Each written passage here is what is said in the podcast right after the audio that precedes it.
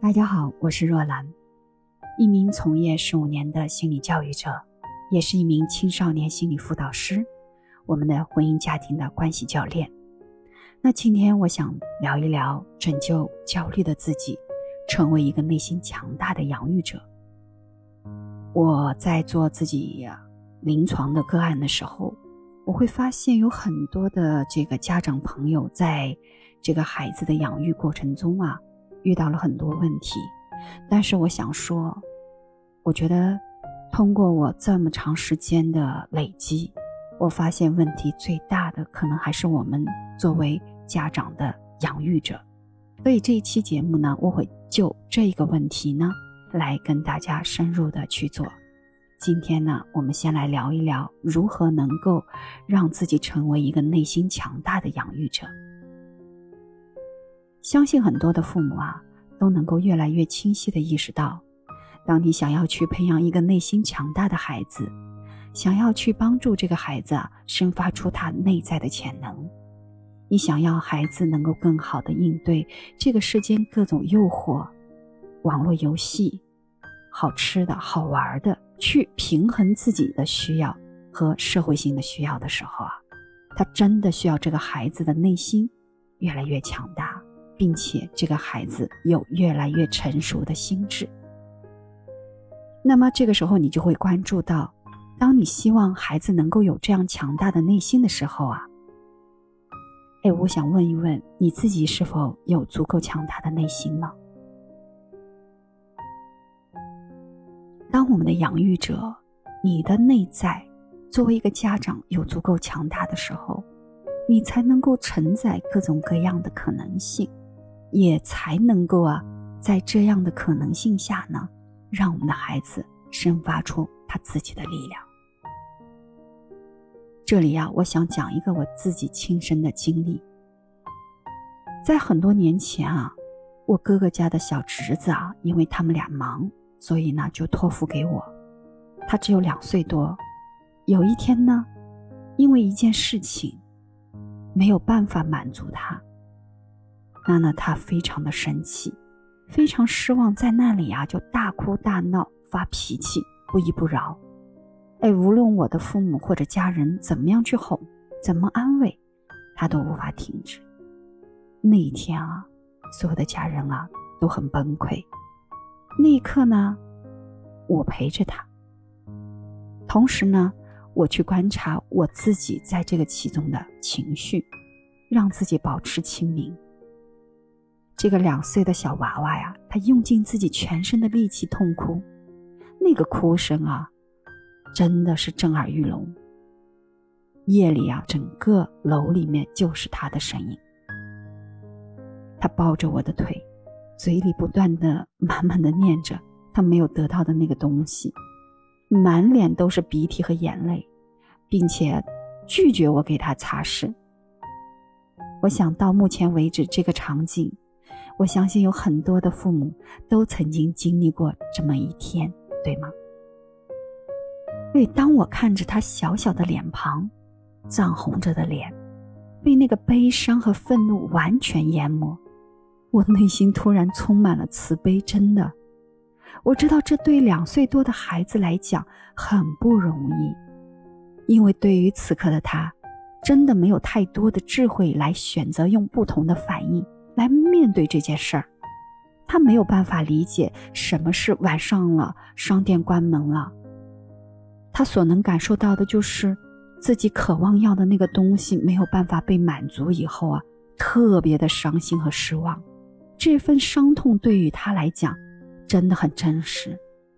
而这个感受是他成长必须经历的。这就是我们人类从我们。愚昧无知到清明智慧，从本能到什么智慧的反应，从弱小到强大，他的必经之路。无论是对孩子，其实对我们成年人来讲都是一样的。从失去一个棒棒糖，到好朋友的离开，错过喜欢的学校，到我们成年后失去一个亲人。或者失去一个恋人、爱人，或者失去一个工作，损失了一笔金钱，那些你曾经以为无法承载的，或者你以为无法失去的东西，你认为比天还大的灾难，终于有一天啊，你会从中成长，并且你能够从这些经验中拿到力量。但是这些体验其实都是极其个人化的，旁人啊没办法代替你，也不需要代替。此刻作为亲人，我面对我两岁的侄子，我唯一能做的就是保持自己的中正，情绪的稳定，然后呢就是陪着他。我记得那一天，我抱着他小小的身体，他在我的怀里放声大哭。甚至因为愤怒还拉扯我的衣服。我把他的头捧在怀里，什么话也没说，只是安静的抚摸着他的后背，一下，两下，慢慢的，孩子竟然在我的怀里安静了下来。我知道，在他的成长过程中，我能做的不多。唯一能做的，就是在机缘巧合的时候，去引领他面对这种失去的感受，不评判的陪伴他那个受伤的感受。在他收获的时候呢，能够敞开心的去分享他的喜悦，并且我知道，并不是每一次他心碎的时候，我都会在，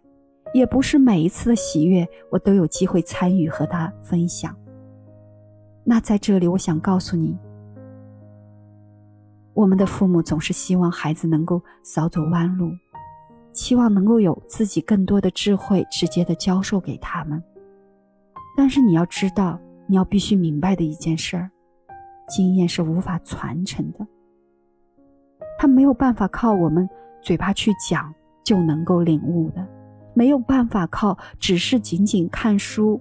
学习就能领悟的。他需要去亲自体验。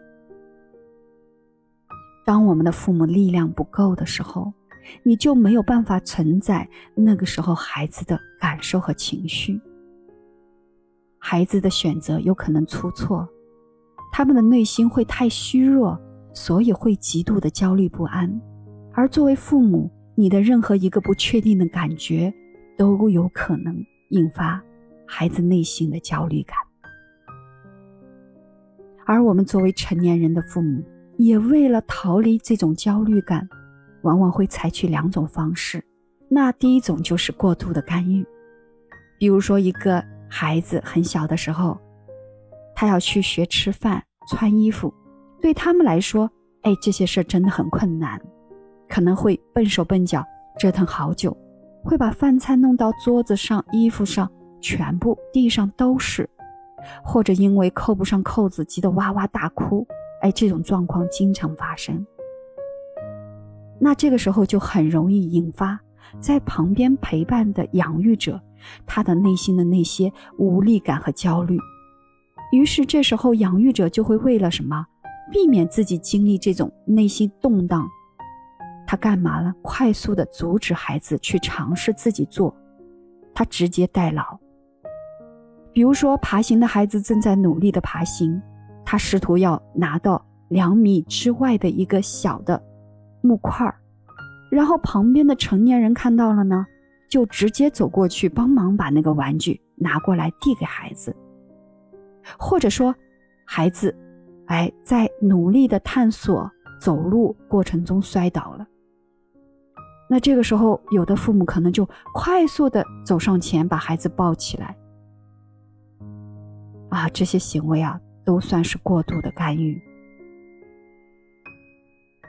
孩子在成长过程中啊，会遇到很多困难，但是让孩子面对这些困难啊，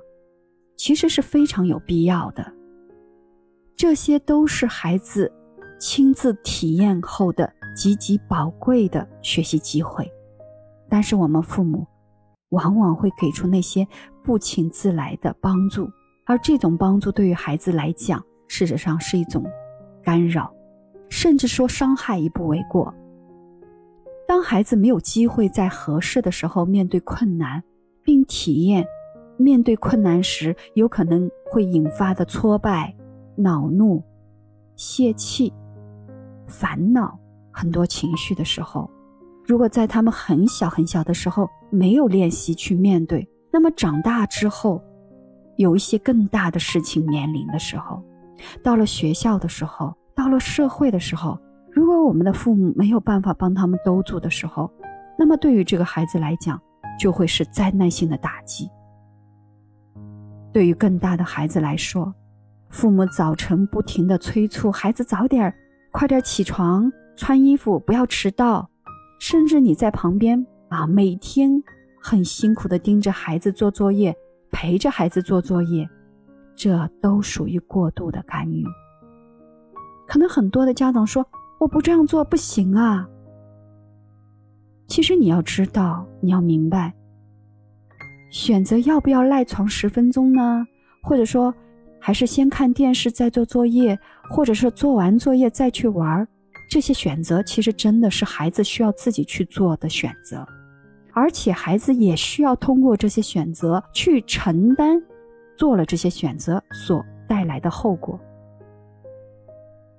他只有在这个后果中体验到了那个反馈，他才能启迪和启发他思考和反省，而这些都是孩子自己要去学习和探索的过程。他每做一次选择，就会体会到这种选择所带来相应的后果。他可能会迟到，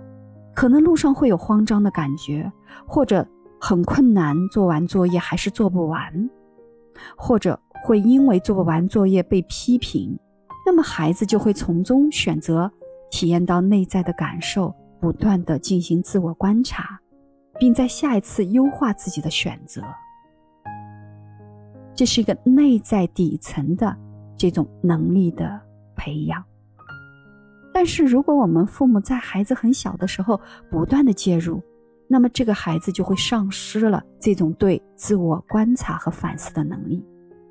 孩子所有的力量就会用来什么呢？保护自己而启动防御机制来对抗我们父母。所有的力量呢，都来自于外部对他的控制和指责，他就没有过多的精力和注意力来关注事情本身，这个时候就更加。丧失了从这个事情中思考和反省的机会。我们很多父母一碰到行为有问题的孩子，就喜欢用一种模式叫溺爱，而他们所认知的溺爱，其实就是前面所说的介入、过多干预的教养模式。其实那是一种忽略孩子内心真正的需要，一股脑的把自己认为好的东西。强行加注到孩子的生命中，所以这类父母其实是因为他们不清楚什么是溺爱，然后为了对抗溺爱所带来的后果，这样的父母呢就会走到另外一个极端。但是这样，我们前面所说的，我们不可能期待永远用同样的行为去得到一个不同的结果，对吧？所以，当你每一次给出的都是你相同的作为父母本能性的反应，面对孩子的行为，你还要期待事情有所不同的时候，这是不可能的。所以，当我们期望啊事情开始有改变的时候，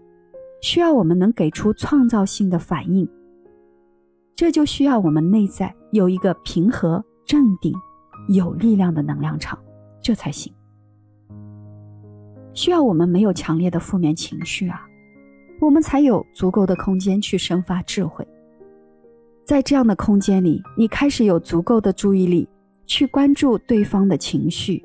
关注整个事情进展到哪一个阶段。你知道当下在哪里，你也知道做什么样的选择会把这个事情往哪个方向推动。你可以很清楚的看见这个事情本身的结构和脉络并且能够说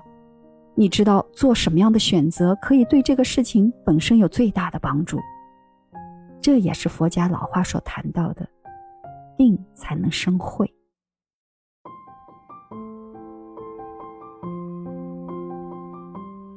好了关于做一个内心强大的养育者今天呢就讲到这儿。在下一期节目，我会再谈一谈，啊，如何成为一个强大的养育者的下半部分的内容。希望今天的分享能给你带来一定的营养和启迪，也希望在这件事情上，如果你有不同的观点，或者有类似的经历和感受，或者你有一些困惑，给我留言。我是若兰，我在这里等你。